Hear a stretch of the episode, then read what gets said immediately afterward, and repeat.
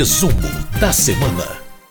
Muito bem, fechamos a semana na Rádio Câmara com um resumo do que aconteceu de mais importante no plenário e em algumas comissões aqui da casa. E para falar sobre isso que aconteceu de mais importante, nós vamos conversar então com a editora-chefe da Rádio Câmara, a jornalista Ana Raquel Macedo. Oi, Ana, tudo bem? Tudo bom, Márcio Sardi? Tudo perfeito. Bom, tivemos votações bastante importantes, como sempre, né, na Câmara dos Deputados, mas duas votações em específico que foram muito defendidas pela bancada feminina. Você explica para a gente, Ana? Explico sim, Márcio, você tem toda a razão. Foram dois projetos assim comemorados pela bancada feminina e que vinham sendo defendidos já há um tempo pelas parlamentares, mas não só por elas. A gente, eu vou colocar aqui para você também e para quem acompanha a gente no resumo que foi por uma decisão da casa como um todo. Primeiro dessas, primeira dessas propostas aprovadas na semana e que mexe aí como é, que eu poderia dizer assim muito com os direitos femininos, mas é um projeto que ele trata de listas em vagas em creches para crianças de 0 a 3 anos. É o PL 2228 de 2020 que, que acontece? É um, uma palavra muito dita no plenário durante a votação dessa proposta foi planejamento, Márcio. O autor desse projeto, o deputado Pedro Cunha Lima, do PSDB da Paraíba, ele colocou que hoje não se tem ideia de quantas crianças a cada município tem nessa faixa de 0 a 3 anos e que poderiam estar em creches municipais, creches públicas. Então, a primeira ideia desse proposta, o objetivo é esse, de planejamento que os municípios eles só recebam então recursos federais, recursos para poder manter essas creches, desde que faça essas listas. O outro objetivo é também de busca ativa, exatamente para saber quem são essas crianças, né, onde elas estão, as famílias, e aí eu falo de direitos femininos, porque isso mexe muito com o dia a dia das mães, né, as mães que precisam sair para trabalhar e não tem com quem deixar suas crianças, os seus bebês, então a questão da creche é muito importante. Então, essa também é uma questão de busca ativa. Onde estão essas crianças? Essas listas, é pela ideia, né, pela proposta que foi aprovada pelos deputados, elas vão ser formadas a partir do cruzamento de vários dados, mas dados aí de todos os entes federados, municípios, estados e a própria União, dados que estejam em cartórios, em sistemas de saúde, no SERPRO, no DataPrev, no DataSUS, ali, como um todo, para poder, é, então, montar essas listas. Essa foi uma das propostas e ela precisa ainda da análise do Senado. A outra proposta aprovada, e que você tem toda a razão, Márcio, em dizer que mexe com a questão é, é, da, né, foi muito defendida pela bancada feminina, é outra proposta que trata do Programa de Proteção e Promoção da Saúde Menstrual. É o projeto 4968 de 2019. Essa proposta permite, Márcio, que você forneça absorventes íntimos àquelas mulheres em situação de vulnerabilidade social. E aí foram vários relatos colocados em plenário, por exemplo, de inúmeras meninas que deixam de ir às aulas porque não têm absorventes íntimos, Márcio, e que por isso elas não conseguem, elas, seja por uma questão de higiene pessoal, de vergonha, de tudo aquilo, elas não têm como ir à aula porque não tem um absorvente durante o seu período menstrual. Também essa proposta, então, ela permite que seja feita é, que seja feito esse fornecimento de absorventes íntimos às estudantes do ensino fundamental ali nos anos finais, às estudantes do ensino médio, mas não só essas mulheres, também as mulheres em situação de rua, as detentas e aquelas adolescentes que estejam cumprindo medida socioeducativa. E aí a gente teve uma proposta, essa proposta aprovada, ela foi apresentada por 35 parlamentares e muitos, muitas deputadas e deputados em plenário defendendo esse projeto, prevê ali que o fornecimento desses absorventes íntimos, como é que vai ser o custo disso daí? Ou eles vão ser colocados, por exemplo, quando houver distribuição de cestas básicas, né, para essa população em situação de rua, por exemplo, que o absorvente íntimo esteja ali entre os itens básicos, ou que seja fornecido pelo próprio Sistema Único de Saúde, ou, no caso das detentas, por recursos do Fundo Penitenciário Nacional.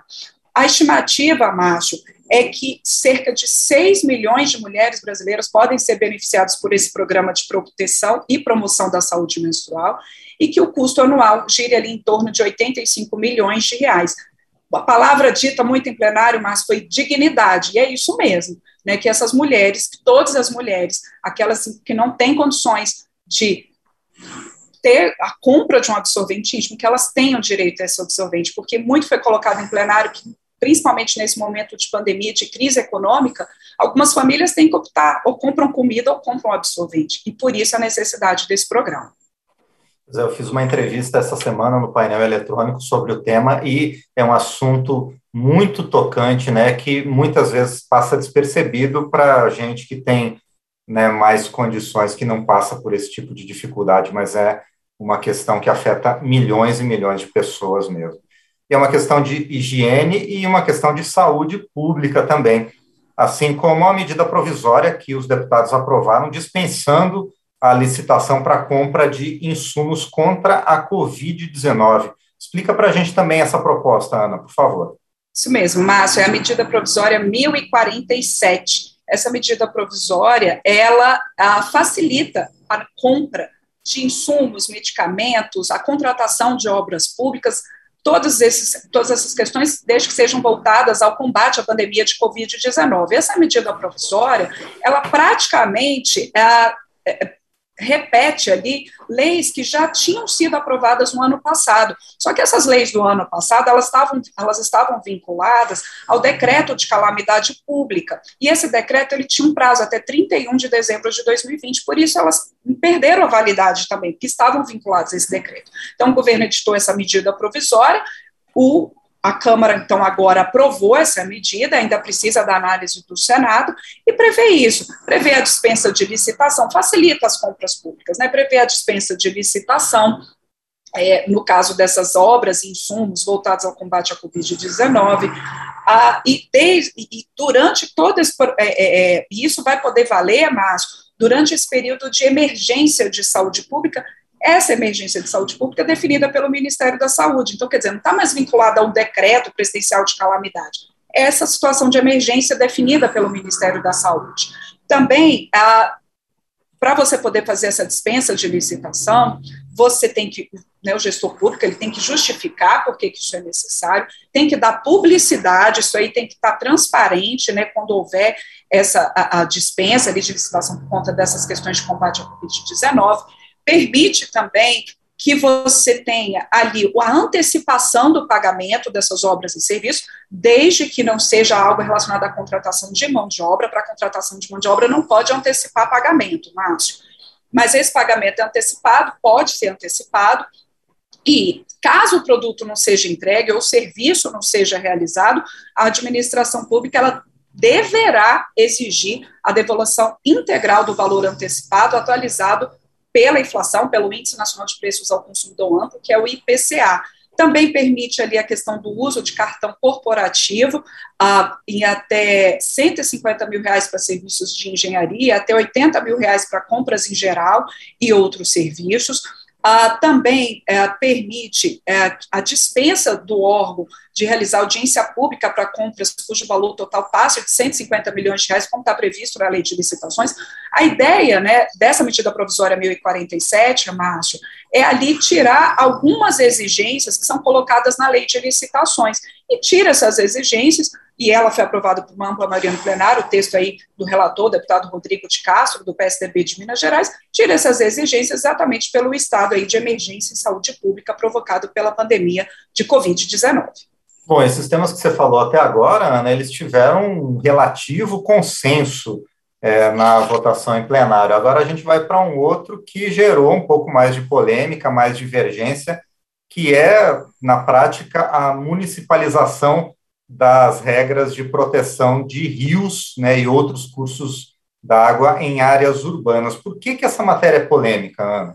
Você tem toda a razão, Márcio, em falar da polêmica. De fato, esse foi o assunto que mais provocou debates no plenário nessa semana, inclusive a votação desse projeto, que é o projeto 2510 de 2019, ela nem foi concluída num dia só, foram dois dias ali de discussão e votação dessa proposta. E o que, que ela faz, Márcio? Ela altera o Código Florestal e outras leis ali do parcelamento do solo urbano, outras leis ambientais ali, para quê? Para municipalizar as áreas de proteção permanente às margens de rio.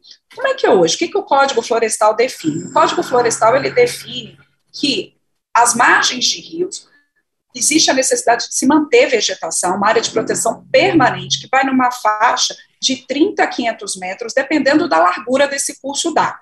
O Supremo Tribunal, o Superior Tribunal de Justiça, o STJ, é, houve ali uma controvérsia se os municípios, se as cidades, elas tinham que seguir as regras da lei do parcelamento do solo urbano, que aí a faixa de proteção à margem de rio é menor, é de 15 metros, ou se teria que seguir o Código Florestal. E o STJ falou, tem que seguir o Código Florestal. E aí, por isso, essa proposta ela foi apresentada para que fique claro que, no caso das cidades, das áreas urbanas, essa faixa de proteção permanente ela seja definida pelo poder municipal, pelas câmaras municipais. E o argumento para isso, o relator, deputado Darcy de Matos, uh, do PSD de Santa Catarina, ele colocou isso muito fortemente no plenário, que o argumento é que não tem como você prever nas cidades a, a mesma situação de área de proteção permanente às margens de rios, numa situação como no Amazonas, em São Paulo, em Santa Catarina, e as realidades locais ali de cada cidade.